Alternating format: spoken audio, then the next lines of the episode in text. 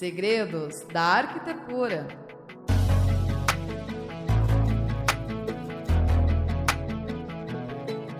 Olá, sejam todos bem-vindos a mais uma edição do programa Segredos da Arquitetura e do Design.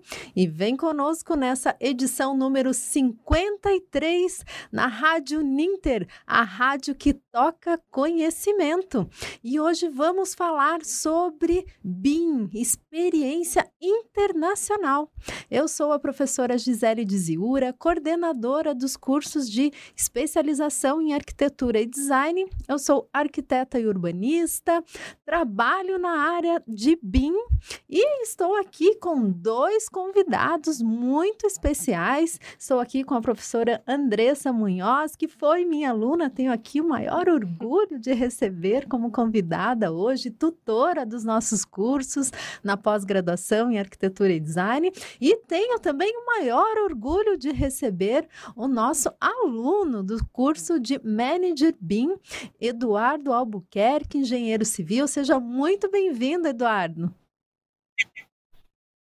Obrigado, Gisele. E vamos conversar hoje sobre BIM.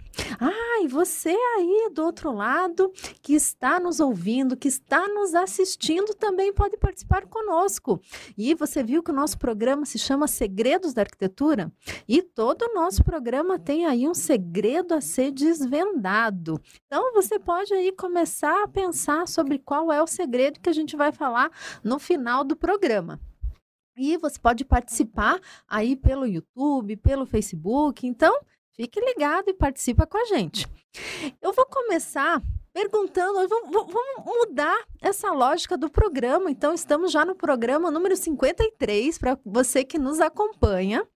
Você já deve ter percebido que eu sempre apresento os convidados. E hoje eu vou fazer uma coisa diferente. Eu vou pedir para os convidados se apresentarem. Então, eu vou começar por mim, falando sobre um pouco da minha experiência em BIM, mas muito rapidamente, porque os convidados, né, que vão fazer aí a sua apresentação. A minha experiência em BIM ela se refere à, à, implantação BIM, aos projetos BIM, não só no meu escritório, mas na parte é, de governo. Eu coordeno a parte de projetos e orçamentos em BIM, trabalho com as escolas públicas do Paraná e lá nós estamos implantando. Então, veio aí do decreto BIM, né? A demanda começou aí do decreto BIM, a implantação nas escolas e é, nós estamos aí numa etapa avançada com relação à implantação BIM nas escolas, nos projetos e obras, entendendo então que o BIM é todo um processo, não é somente um software. Envolve então processos, pessoas, gestão, é, e toda uma, é, uma um conceito, um conceito de implantação.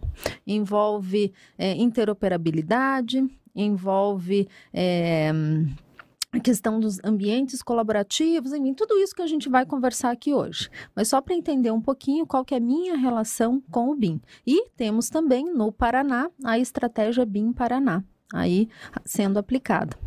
Então, eu queria saber um pouquinho da tua relação com o BIM, professora Andressa. Boa noite, professora Gisele. Boa noite, Eduardo. Boa noite, pessoal. Bom, é, então eu sou professora tutora dos cursos de pós-graduação em Arquitetura e Design da Uninter. Então a gente tem essa relação com o BIM também na, na parte da educação. E eu sou arquiteta urbanista também, sou especialista em arquitetura sustentável. É, eu já trabalhei há mais de 10 anos em escritórios de arquitetura, então eu tenho também bastante experiência com o BIM em projetos arquitetônicos e um pouquinho também de experiência internacional que eu passei um período na Argentina também fazendo intercâmbio alguns anos atrás. Ah, verdade, esqueci de falar também. Tenho uma experiência internacional. Duas, três, na verdade. A gente esquece, vai esquecendo, vai ficando mais velha, né? É, eu fiz um ano de intercâmbio na França, depois há três, quatro anos atrás fiz na Espanha, trabalhei no escritório lá de arquitetura, e no Japão. No Japão foi mais cultural, né? Não tive envolvimento com o BIM. Mas essa questão da, da experiência internacional é, faz parte da vida e cada vez mais os projetos estão integrados, as equipes estão integradas. Eduardo, tua vez. Então, por favor, se apresente e faça um overview da questão do BIM, da tua experiência profissional. É, boa noite a todos. É, muito obrigado aí, agradecer pelo convite é, da Gisele. E é, falar um pouquinho da minha trajetória, aí tanto do BIM, né, e da minha formação. Eu sou engenheiro civil, é um pouco diferente aí das arquitetas, mas a gente tá todo mundo envolvido, né, no mesmo processo. É, mas minha, minha experiência começou com BIM desde 2014. Eu acredito que no meu primeiro estágio, é, eu trabalhei numa construção de um shopping é, aqui na região metropolitana de Recife. É, também esqueci de informar, mas eu sou daqui de Recife, Pernambuco, né? E essa minha primeira experiência foi bem legal, porque eu pude, desde o início, né, desde os primeiros anos da faculdade, é, eu pude ter contato tanto com a construção em si, a, a própria obra, né, o campo, o canteiro de obra, como a parte de projetos. Então, eu era da equipe de projetos, mas estava ao lado do canteiro de obra. Então, eu pude é, ver é, tanto a parte do BIM, né, da modelagem, como está acompanhando a execução da obra. Isso foi bem interessante. A partir daí, eu pude atuar também em outras construtoras, outras construtoras. Eu também é, sou professor, então eu, eu ministro treinamentos de Revit, introdução ao BIM, aqui na região Nordeste. E foi um pouquinho da minha experiência aí com o BIM. É, já no ano de 2015, né, 2014, 2015, eu tive uma experiência no exterior, é, que foi um ano de engenharia que eu cursei em Brisbane, na Austrália. Fui aluno do Ciências Sem Fronteiras, que foi um programa do governo, onde ofereceu essa bolsa aí pra gente. E eu pude é, não só cursar, é, pude cursar duas disciplinas de BIM, era até interessante que lá o, as disciplinas de BIM eram do curso de design também, então envolvia tanto os designers como arquitetos, como engenheiros, então já se tinha essa noção de que todo mundo tem que trabalhar em conjunto, cada um na sua área, mas todo mundo em comunicação, em colaboração. E foi uma experiência bem legal. Pude é, estagiar também durante um mês numa multinacional, é, lá na cidade, que foi parte do intercâmbio. E o, o trabalho não foi em, é, diretamente com BIM, mas a gente fazia modelagem dos, dos edifícios para fazer ensaios em relação às, às forças sísmicas, né? É, as cargas sísmicas e também a força do vento. Então a gente modelava a estrutura do edifício para fazer alguns testes. Então, é, esse foi um pouquinho da minha experiência lá na Austrália. Depois que eu voltei ao Brasil, eu continuei é, com essa minha empresa de consultoria e treinamentos e hoje eu atuo na parte mais de coordenação é, onde a gente é, presta consultoria, né? É uma empresa de consultoria, é a Somatec Desenvolvimento, que a gente presta consultoria para grandes construtoras incorporadoras aqui da região. A gente faz desde a parte de modelagem, porque a gente sabe que muitos escritórios ainda estão na, na parte de implementação, não trabalha 100% com BIM, então a gente auxilia nessa parte da modelagem também, quando não recebemos já em BIM. E a gente faz também a coordenação e compatibilização dos projetos. É, como é uma empresa de planejamento e orçamento, então a gente tenta integrar com, com tudo, é, com todas essas, essas etapas. Então a gente pega desde a parte da compatibilização dos projetos, a parte do orçamento executivo, onde a gente integra com o BIM, e também o planejamento da obra. E você, dois itens que eu queria pegar o gancho aí da, da tua colocação, Eduardo. A primeira questão da simulação, né? Você falou com relação aos abalos sísmicos, mas o BIM, ele permite também várias simulações, e essa é uma das vantagens, um dos benefícios do BIM, trabalhar com as simulações. Claro que a modelagem é uma delas, a partir da modelagem, a partir das parametrizações, é, é possível trabalhar com uma simulação que seja na área de sustentabilidade, na área dos abalos sísmicos, na área de é, iluminação e, e por aí vai. Você enxerga que há um mercado para isso ou ainda há um mercado a desenvolver no Brasil? Eu acredito é, que é, é um potencial enorme. Eu acho que quem sair na frente é, vai conseguir atender. Por exemplo, a gente tem a norma de desempenho que tem que ser atendida.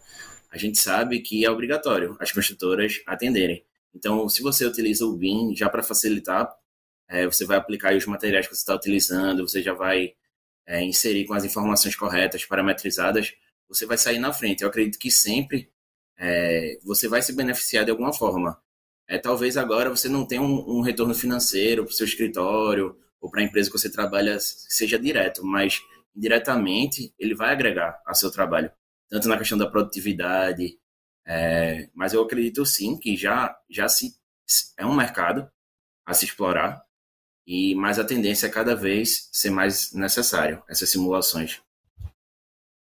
E falando em benefícios, Andressa, é, além desses benefícios, você enxerga outros benefícios do BIM para falar aí para os nossos alunos e ouvintes? Uhum.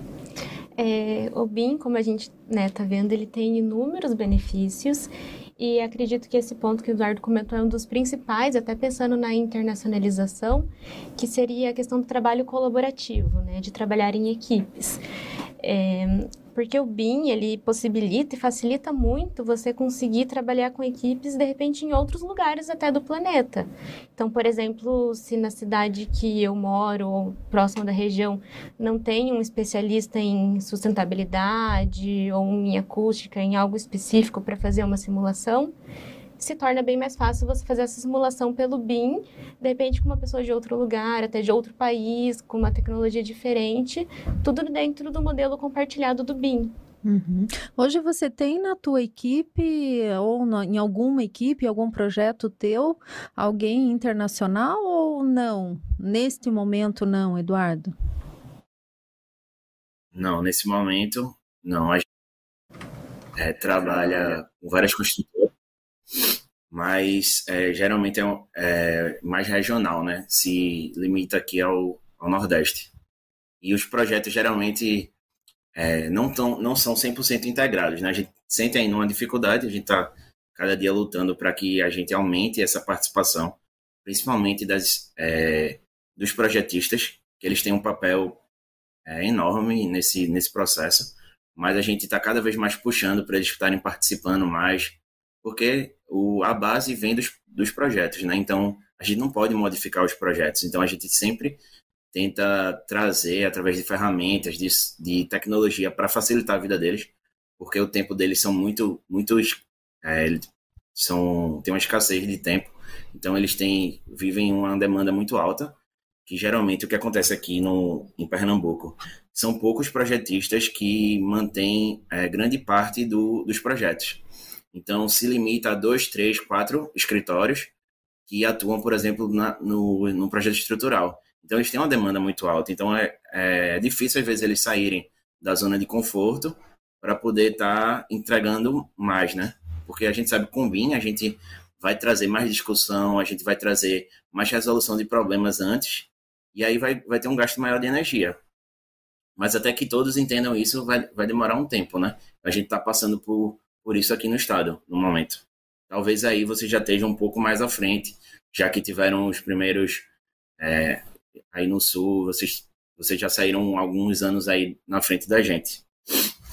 E lá, e aí vocês trabalham mais com obras públicas ou privadas com o BIM? São só obras privadas. São empreendimentos, assim, grande maioria são é, edifícios, né? São obras verticais, que aqui em Recife não se tem mais espaço para crescer, então aqui é muito verticalizado. A gente não tem é, muitos terrenos disponíveis aqui na capital.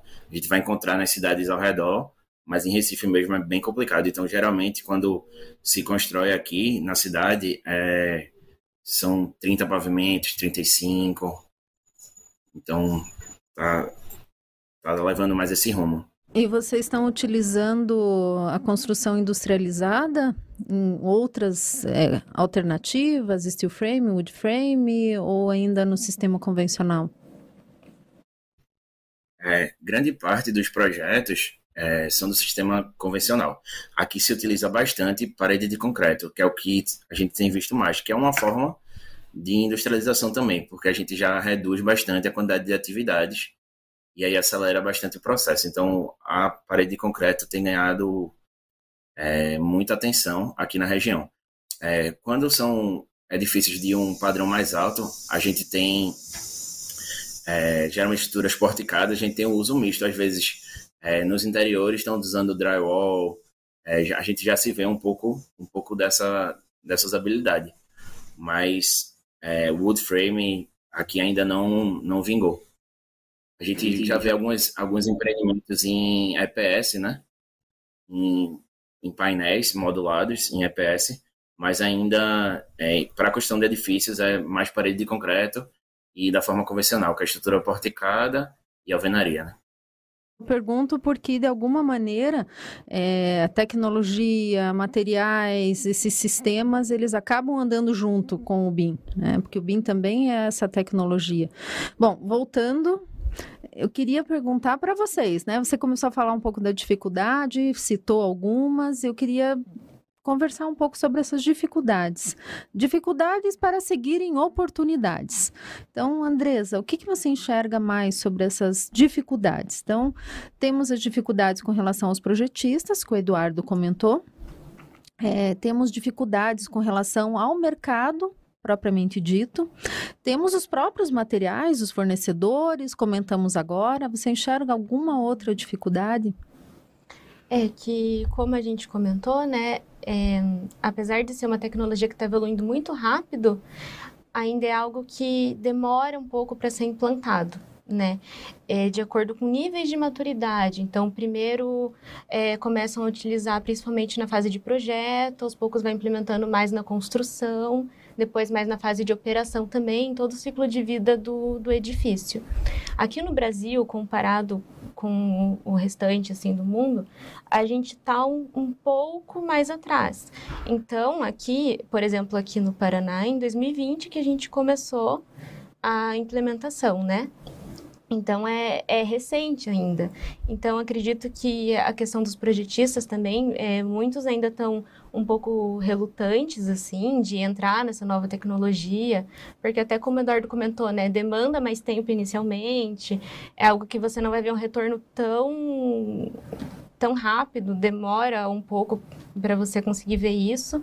E acho que principalmente essa questão da da interdisciplinaridade. É, são muitas equipes né, de diferentes áreas interagindo juntas. Então, é, tem os projetistas, tem os, constru é, os engenheiros né, que vão fazer a questão da estrutura, então, compatibilização de projetos de diversas, diversas frentes.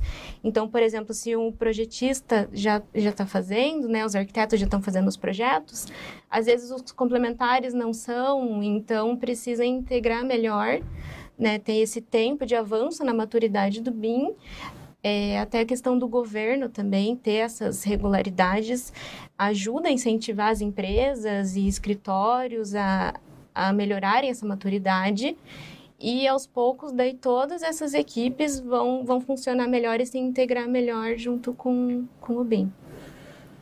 Eduardo, quer complementar alguma questão aí relacionada às dificuldades?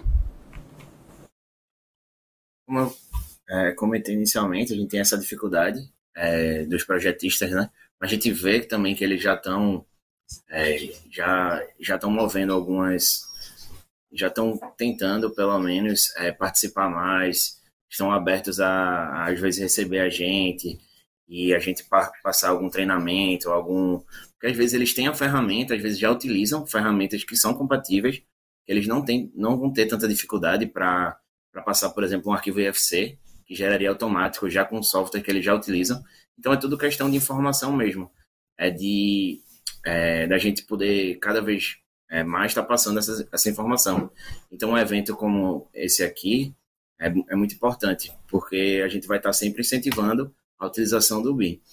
É, mas outra dificuldade que eu vejo seria mais no setor, por ser um setor muito tradicional, né? Acho que como o Gisele também comentou, é, é muito é um setor que inova pouco. Então a gente comparado à indústria, por exemplo, a gente tem muito pouco aplicação de tecnologia. Então é e aí todo, toda dificuldade gera uma oportunidade, né? Então quem sai na frente, quem quem aplica é, outras tecnologias, é, como a gente tem outras aí, inteligência artificial aplicada ao BIM, é, entre outras, é, vai ter muita oportunidade, né? Então, é um cenário aí bem, bem, é uma promessa, né? Aí para para quem está começando. Exatamente. E aí, entendendo que é, o BIM também é um processo, e sempre é um processo de evolução, nós temos essa tríade, né, da, da, plataforma BIM ou da filosofia BIM, ou enfim, né, cada um entende de uma maneira é, que é composta por pessoas, por tecnologia, por processos. Essa tríade, uh, eu gostaria de falar um pouco na parte de pessoas, né, porque também pode ser uma dificuldade transformada em potencialidade dentro dos, das empresas, dentro dos processos, e aí a gente entra na parte de capacitação. O quanto é importante as pessoas se capacitarem e se capacitarem continuamente.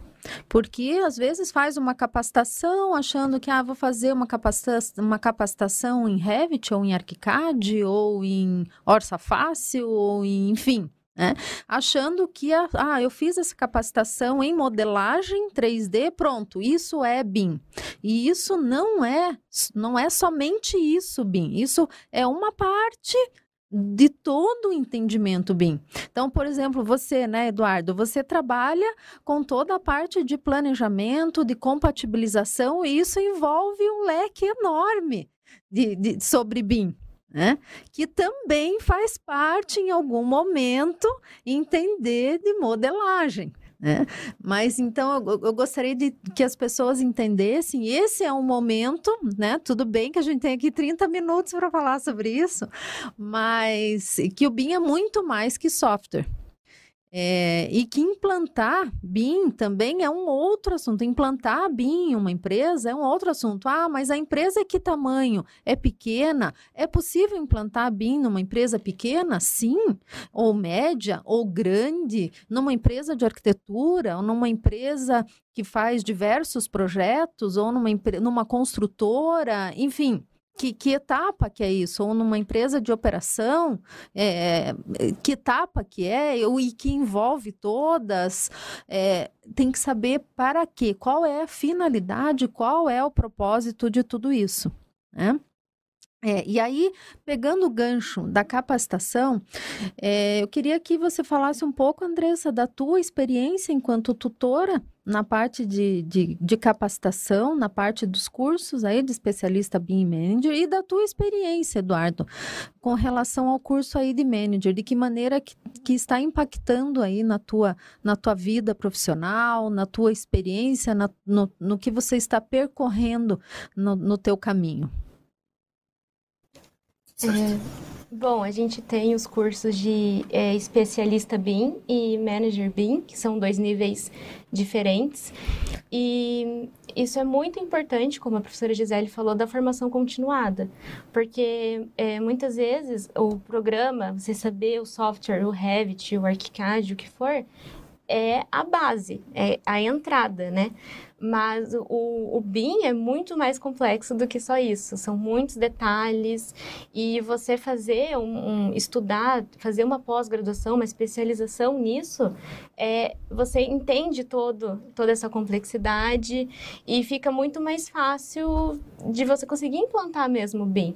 Porque você só aprender um software não vai ajudar, mas vai ajudar num, em algo pontual. E tem que ficar aplicando, né? Tem que ficar fazendo também, você não é, esquece. Exatamente.